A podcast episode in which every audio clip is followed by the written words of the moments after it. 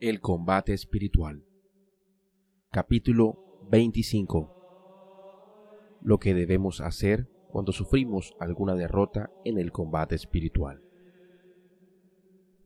Siete veces cae el justo, pero otras tantas veces se levanta, dice el libro de los Proverbios. Y como lo más grave no es caer en debilidades y miserias, sino quedarse caído y no levantarse a tiempo, añade, en cambio, el imprudente se queda hundido en su miseria espiritual. Cuando cometemos alguna falta, ya sea por irreflexión o sorpresa, ya sea con malicia y premeditación, lo importante es no desanimarse, no dejar de luchar por recuperar de nuevo la amistad con Dios, la paz y pureza del alma. Cuando nos suceda hacer o decir o pensar algo que va contra la ley de Dios, tenemos que decirle humildemente a nuestro Señor, Oh Dios mío, acabo de demostrar lo que soy, miseria, debilidad, mala inclinación. Pero, ¿qué más podía esperarse de una criatura tan miserable y débil como yo, sino caídas, infidelidades y pecados? Luego dediquemos algunos momentos a considerar cuán débil y mal inclinados somos y cuán vil y miserable es nuestra naturaleza pecadora, y sin desanimarnos, enojémonos santamente contra las pasiones y malas costumbres, y exclamemos, no me habría detenido si tu bondad infinita, Dios mío, no me hubiera socorrido, sino que habría cometido faltas aún mucho más graves. Y démosle gracias a Dios por habernos perdonado tantas veces para que se cumpla lo que dijo Jesús. A quien mucho se le perdona, mucho ama.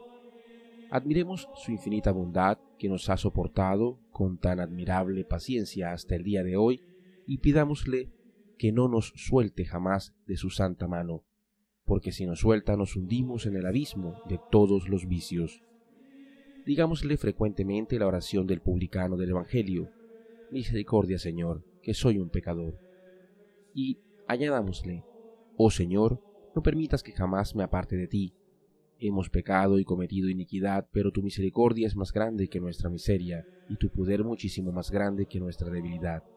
No te fijes en la infidelidad, sino en el deseo que tenemos de recobrar tu divina amistad. Algo que no conviene. No nos detengamos a pensar si Dios nos habrá perdonado o no. Esto nos puede traer inquietud y pérdida de tiempo. Si estamos arrepentidos, si tenemos propósito firme de no seguir cometiendo estas faltas, si pedimos perdón humildemente al Señor y nos confesamos a su debido tiempo, no sigamos dudando si Dios sí nos perdonó o no. Él nos sigue repitiendo las palabras que dijo por medio del rey David.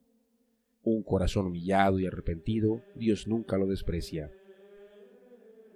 Pongámonos confiadamente en manos de la bondad divina, y aunque hayamos cometido muchas faltas, recordemos lo que dijo el Señor por medio del profeta aunque por tus faltas tu alma sea roja como la tela más roja, yo la volveré blanca como la nieve. Cultivemos un verdadero temor a nuestra total debilidad, mala inclinación, un santo horror y asco hacia todo lo que es pecado y ofensa a Dios. Esforcémonos por comportarnos en adelante con mayor prudencia y más cuidado.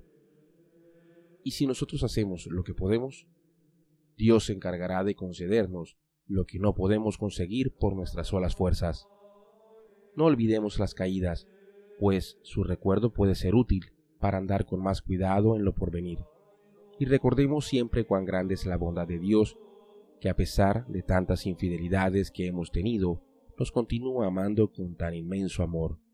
Él nos sigue repitiendo, con amor eterno te amé, y volveré a concederte la belleza espiritual que antes tenías.